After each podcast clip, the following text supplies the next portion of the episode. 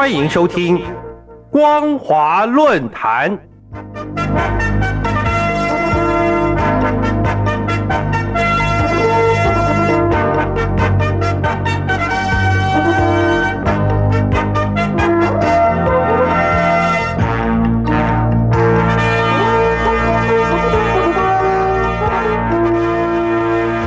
听众朋友，您好，欢迎收听光华论坛，我是黄轩。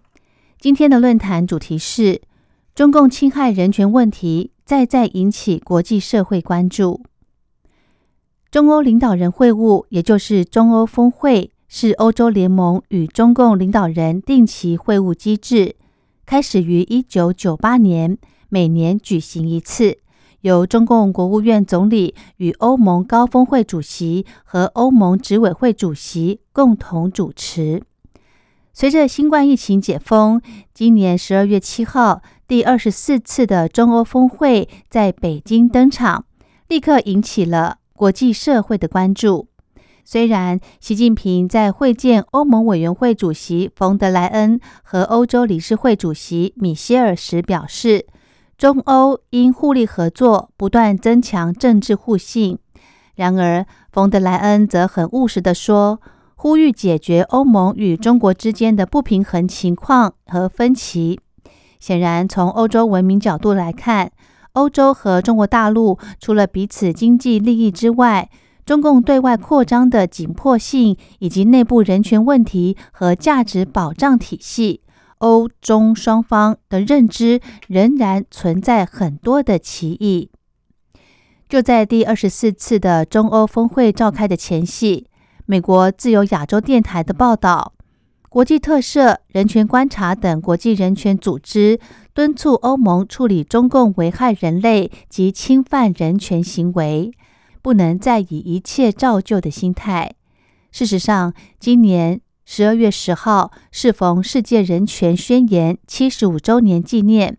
联合国在一九五零年就将十二月十号定为世界人权日。而今，世界威权国家不受约束的专制权力，仍以漠视人权保障义务为代价，忽视侵害人权所伴随的沉重后果与连锁效应。然而，以调查促进人权状况为宗旨。总部设在美国纽约的人权观察国际非政府组织，曾经在今年一月十二号公布《世界人权报告》，指出，习近平在二零二二年十月史无前例的三度连任中共中央总书记，巩固他终身领袖的地位。几乎可以肯定，中共对人权的敌视将会持续下去。习近平只容忠诚支持者随侍在侧，并加速建造一个国安至上的监控国家，使得全大陆各地的人权侵害更为严峻。与此同时，随着国际社会对中共镇压野心的不安情绪逐渐增长，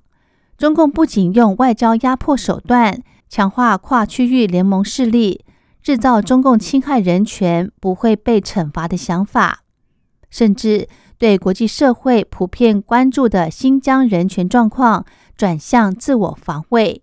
借反恐主义的名义为中共镇压行为辩解。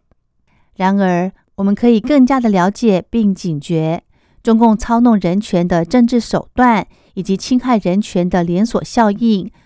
除了促成威权国家模仿中共镇压统治手段，对宗教少数群体进行计划性歧视。扼杀和平异议人士组织，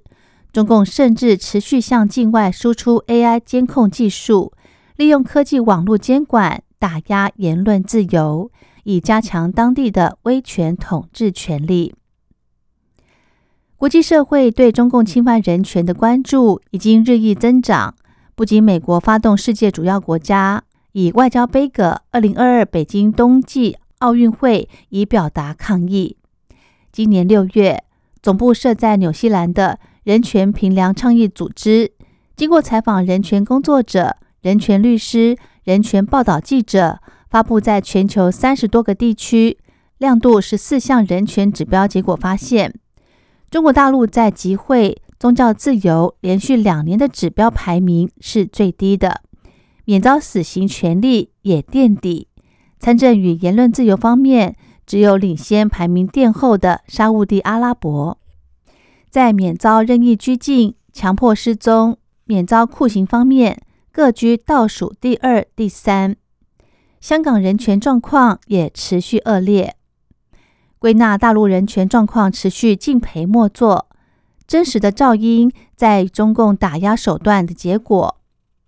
十一月二十号，人权观察发表最新的报告，也指出，中共对穆斯林社群采取清真寺合并政策，以管制人员进出手段与减轻经济负担话术，降低清真寺使用能量，进而将特定的清真寺停用。关闭、拆除或改建为非宗教用途，进而引导穆斯林社群进入汉化清真寺，宣称能与非伊斯兰教共用礼拜场所，使彼此更加和谐团结。我们不难发现，从二零一六年习近平提倡宗教中国化开始，中共就不断的增强宗教控制，不仅借由官方定义。何为正常合法的宗教活动？更企图的彻底重新塑造宗教，以符合中共党的意识形态，迫使人们对威权统治效忠。相对的，值得注意的是，中共无神论意识形态更反映出中共对宗教信仰自由的深度恐惧，即要求宗教势力必须表现爱国主义。并将任何境外影响力视为安全威胁或间谍敌对势力。尽管二零二二年六月，中共中央机关刊物《求是》杂志刊出习近平讲话，指出西方国家宣传普世人权，人权高于主权，陷入政党恶斗、政府失信、社会失序、疫情失控的困境，导致政治极化、贫富分化。族群对立不断加剧，种族主义、民粹主义、排外主义大行其道，人权问题日益凸显。甚至习近平坚持中国要坚定不移的走自己人权发展道路，推动自己的人权事业发展。然而，就美国驻华大使馆和领事馆在今年五月八号发布的。中国二零二二年人权报告，这份报告的重要性以及特殊性在于近距离观察大陆在中共统治下所提出的重大人权问题，包括以下可信的报告。详细的内容有：中共政府任意或非法杀害，政府强迫失踪，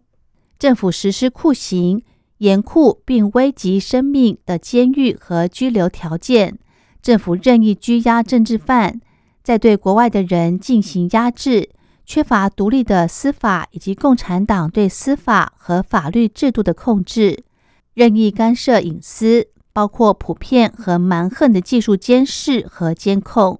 对言论自由和媒体的严厉限制，包括对记者、律师、作家、博客作者、持不同政见者、上访者。和其他人进行暴力攻击和刑事起诉，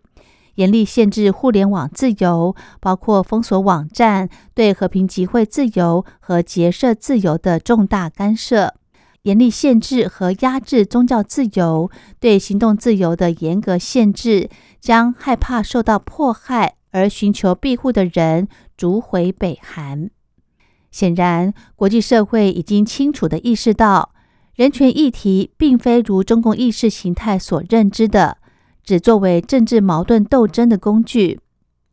由此看来，中共应该更重视如何落实人权普世价值内涵，才能将它的政治经济带出正面的影响力。好的，今天的论坛主题是中共侵害人权问题再再引起国际社会关注。我是黄轩。感谢您的收听，我们下次再会。